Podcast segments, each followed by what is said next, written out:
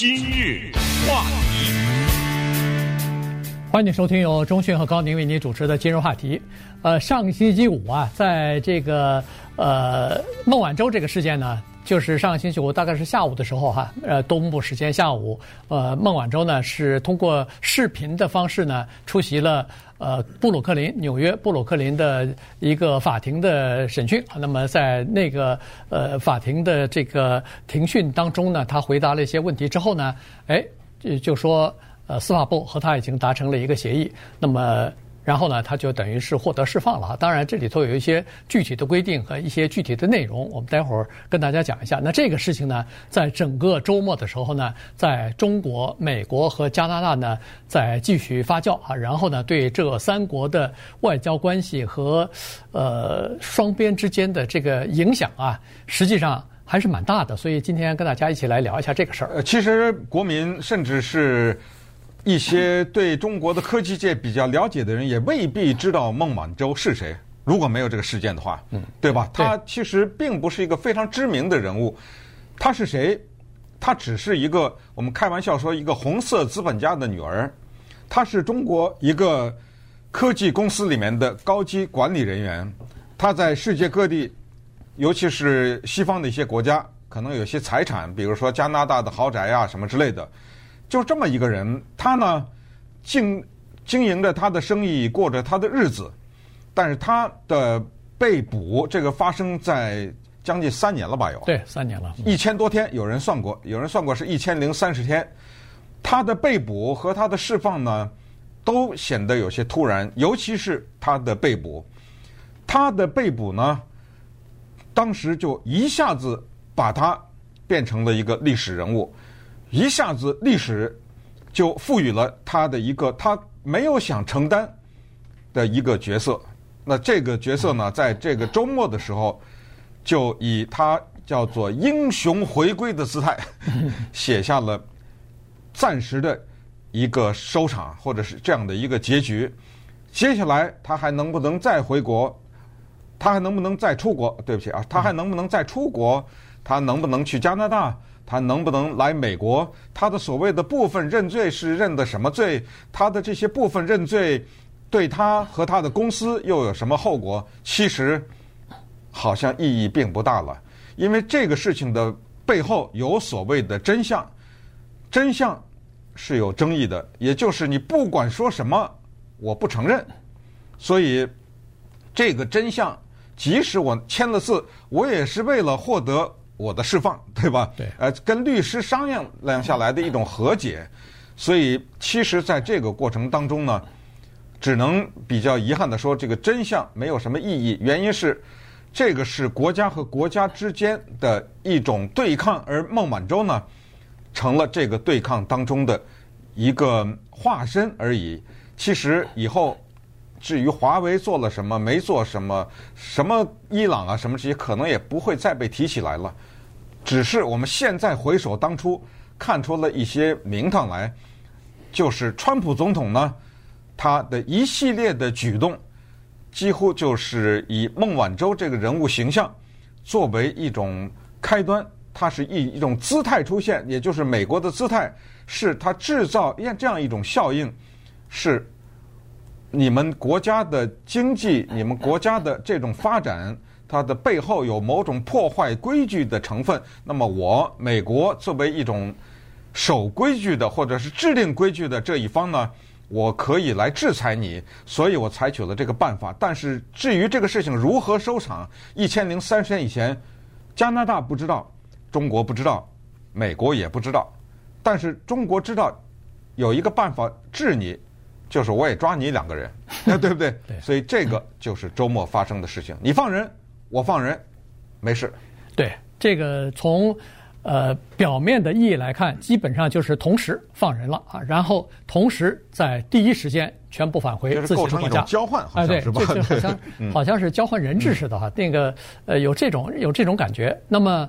孟晚舟呢？说实话，是中美两国贸易谈判之间，我我认为他是一个受害者。我认为他是在这个呃，川普政府要对中国施加更多的压力，在谈判的时候有更多筹码的时候呢，把他给抓起来了。所谓受害者就是指控他的事情他没做，呃，指控的事情他做了，哦、但是如果没有中美之间的贸易谈判的话，他这点事儿不会被抓起来，他这点事儿不会在因为在呃这个加拿大转一次飞机就被抓起来。呃，这个事情显然是美国早就知道，但是为什么二零一八年时候不抓？为什么二零一六年的时候不抓？偏偏要在三年之前抓呢？这就是因为美美中之间贸易谈判，它需要这样的一个人物，它需要这样的一个，呃，怎么说呢？就把他抓起来以后呢，对美国的贸易谈判增加了点筹码，然后把他抓起来以后，马上就对，你看，马上就对华为产生了一系列的。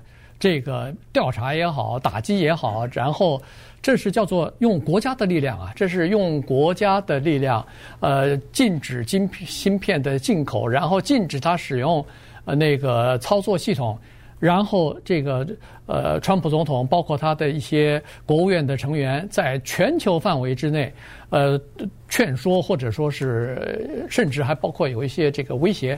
大家不要去使用那个呃华为的设备啊，以后可能会出问题啊！你们的这个数据可能会被中国的呃中国政府所窃取啊！双方之间如果出现紧张关系的话，可能你们的这个设备突然就会停止服务啊，等等，就用这种方法。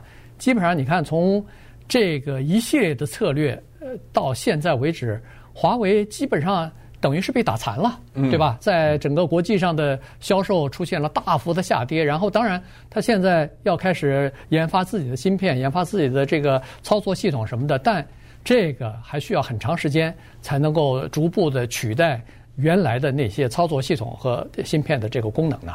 对，所以呢，在这个过程当中，我们作为老百姓、普通的百姓也好，哈，作为旁观者也好呢，我们只是看到。大国之间呢，他们之间呢，在处理一些问题的时候，各自的立场和各自的手法，其实这里面涉及到的这个三方呢，一开始前景都是不明的。首先，孟晚舟他一定不知道他自己会被抓起来，对对吧？对，这个应该没有什么争议吧？也就是说，如果他已经知道，他就是说我故意的去，我知道你要抓我，我故意的让你抓，我就是要用我自己引发一个国际事件，应该不是，所以。我们这么一个判断，就是他是不知道他会被抓起来的。他去加拿大也只是转飞机而已。对，想去的真正的是想去墨西哥。那么同时呢，加拿大不知道能不能把孟晚舟引渡到美国来，因为事实是没有引渡。嗯，所以在抓他的时候，不是加拿大要抓他，是美国的纽约的法院对孟晚舟有一个案子。放在那儿是想把孟晚舟给引渡到美国来，所以第二个不知道是加拿大不知道能不能把孟晚舟给引渡到美国，而这个不知道也含有美国在里面，就是美国也不知道，美国希望把他引渡过来，美国也不知道。第三呢是如果真的引渡过来，那就是更大的事件，对吧？那么那个时候又是什么陪审团呐什么的？如果开启这个司法程序的话，结局会是怎么样，也不知道。这个留下了无限的猜测的空间。因为如果你真的给他判个有罪，真的给他放在一个美国的一个 监狱里面，你知道吧？这个会是怎么样？那么接下来呢，就是关于中国抓的那两个加拿大人的问题。刚才说过，我认为历史呢也就不再会追究了，因为中国对这两个加拿大人的起诉呢，就是他们。将中国的国家机密盗窃给了外国，对吧？是对他们这么样的起诉，盗窃了没有？给了外国没有？没有意义了。你怎么说？反正这两个加拿大人说他没有，是不是？但是也是说。他但但但这两个加拿大人呢？根据中国现在公布出来的信息来说，也和孟晚舟一样，也是和政府签了一些东西，承认叫做中国大陆的话说，对自己的罪行叫做供认不讳。对，对，是是的，所以这些东西呢，呃，我们懂得啊，在中国有一句话叫做“你懂得”，对不对？啊，这句话是意义非常的深远。那稍等会儿我们再看一看这样的国家和国家的这样的做法呀，向国际社会。传递了什么样的信息？今日话题，欢迎继续收听由中讯和高宁为你主持的今日话题。呃，孟晚舟这个事情呢，尽管已经结束了，但是呃，对美中关系的深层次的影响呢，恐怕现在还看不出来啊。这个呃，在拜登总统上任之后啊，实际上美中之间在背后已经有了很多的接触和谈判，双方呢都开始有点儿逐渐的要降低。对抗的这个局面啊，所以呢，在其实我们看到的是星期五孟晚舟的这个事情，然后呃加拿大的两个呃 Michael 也被释放了，这然后但是实际上呢，在这个之前有许多铺垫，因为整个的大的形势和整个的这个呃中美关系啊，实际上到了一个呃就是历史的低点了，所以在这种情况之下，呃这个。川普的政策呢，到了拜登的手里之后呢，可能他会做一些改变，呃，外交政策也不太一样啊，所以呢，在呃。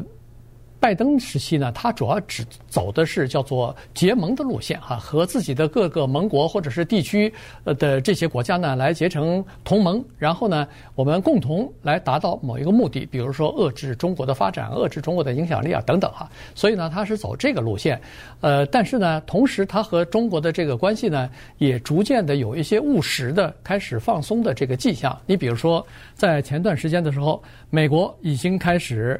呃，放松了对，呃，这个中国的留学生来美国的签证啊。在去年的时候呢，中国留学生来美国签证，当然受到疫情的影响，但是呃，得到签证的人数非常少。但是今年呢，因为当然也有国内的压力了。美国的各个大专院校都说，我们现在这个教育经费减少了，外国学生你还给我们卡住了，不让这个外国学生，尤其中国的学生来，那这个对大学的影响非常的大哈。所以呢，在这种情况之下呢，呃，国务院已经开始放松了这方面的这个呃，就是学生的这个呃签证的问题了哈。然后美呃中国。呃，购买美国的农产品的数量呢，也开始悄悄的在增加。什么玉米呀、呃大豆啊这些农产品的这个数量呢，也开始逐渐的增加。同时，在上个星期二的时候。呃，中国显然是要给这个拜登一个面子，显然是要给美国呃政府啊提出来的叫做环保或者说是气候变迁的问题，呃，巴黎协议的问题呢，给一个面子。所以，习近平在联合国大会上还郑重地宣布了，说中国不在海外建那个燃烧煤的那个发电厂了。那这个是给呃拜登等于是送了一个大礼上去。嗯，当然也是。我觉得也是各国的责任吧，对不对？呃，环保这个是一个国家的责任，也是整个人类的责任，所以这个呢是整个的大的一个环境的问题。但是反过来呢，我们还是从孟晚舟这个事件和两个 Michael 被交换的这个事件看出来呢，在这个过程当中，有当时就是没有考虑周全、不知如何收场的一个因素。这个因素就是。之后发生的叫做民间的情绪问题，在两边的宣传当中呢，首先我们看中国这方面，刚才你说孟晚舟是受害者，中国的姿态是整个中国是受害者，你知道吧？哎，中国的宣传是美国它不容中国的崛起，所以它通过抓孟晚舟、打压华为等等这些做法呢。来遏制中国的发展，不让中国进入到强国强国的俱乐部当中，这是中国的宣传。这个宣传有效吗？非常的有效，导致了中国的民族的情绪和普通的老百姓对美国这个国家的负面印象，这个应该是事实吧？对不对？对。包括那些举着旗子欢迎孟晚舟啊的这些人，他们认为这个是一个。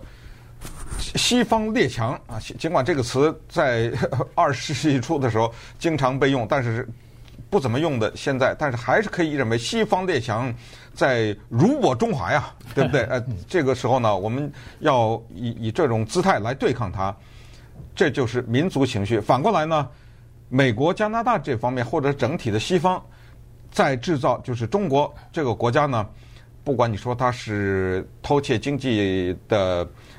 那个情报也好啊，是破坏规矩也好啊，侵犯人权呐，呃，地域野心呐，扩散疫情啊等等啊，用这些呢宣传给中国戴上这一些负面的帽子，有效吗？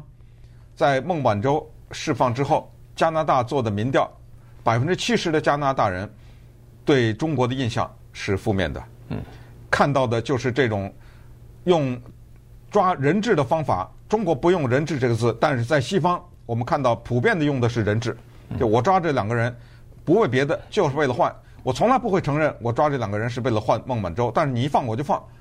这个呢，既是一个姿态，也是一个信号。所谓姿态就是，你敢这样对我，你欺负我，那我也有办法对付你。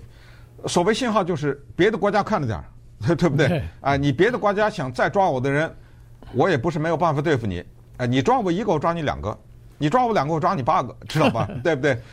互相抓人、互相驱逐等等，这个在国际上是屡见不鲜了啊！包括中美也好，这个中国不和俄罗斯也好，美国和俄罗斯也好，就是你驱逐我外交官，我出驱逐你外交官，对不对？呃，都是有这种的做法。所以呢，这些就是孟晚舟事件呢，目前国际上看到的这个情况。所以刚才我强调，所谓真相。其实到后来也就变得没有意义了，因为这个当中，你说我做的这个事情，我同样中国也可以说你，你美国偷鸡摸狗的事儿做的少吗？你某美国侵犯人权的事情 做的少吗？对不对？都是有案可稽的。所以这样一说，尽管有人说两个错加起来不等于对，但是对不起，我就是要这样对付你。还是那句话，谁让你欺负我呢？知道吧？对。呃，在美国也好，在加拿大也好，他们都认为说抓孟晚舟这个纯粹是一个叫做因为你违法了，所以我抓你，所以这个叫做纯粹的法律的实践，它跟政治没有关系。但实际上呢，大家都知道这个是跟政治有关系的。呃，这个川普总统当时他还在任嘛，所以他他不止一次提出来说，孟晚舟这事儿，如果要是中方在贸易谈判的时候让一点步的话。我们可以把它把孟晚舟这个事情放在里头一起谈呐，所以实际上这不就是政治化了吗？这不就是等于是孟晚舟这个事儿是和中美贸易谈判是连在一起的？但是后来有人说，呃，其实抓孟晚舟这事儿，川普并不知道啊，当时他不是在海外参呃出席那个呃什么高峰会呢嘛？呃，他实际上是他的当时的这个国家安全顾问 Bolton 啊，他呃决定的。呃，采取了这个措施，但不管怎么样呢，都是呃，就是对美中贸易产生影响或者是增加筹码的这么一个做法。那好了，那现在呃，在美国来说，尤其是对中国强硬的这些美国议员来说，对呃，现在把孟晚舟放回国去这个事情呢，是非常的愤怒啊。所以呃，在二零二二年的这个其中选举也好，在二零二。二四年的那个总统大选也好，这个都是将会是一个非常重要的问题，甚至可以和阿富汗撤军的问题相提并论啊！说这等于是向中国投降了，你怎么把这个孟晚舟给放了呢？放了以后，这不等于说向中国承认说哦，对，呃，我们是呃抓错人了，咱们就开始开始放吧，然后。在这个其他的问题上，我们找找补一些。你在其他的事事务上对美国的政策给予一点支持，不要反驳什么的。呃，我们就把这个人放回去。这个等于是做了一个政治的交易嘛。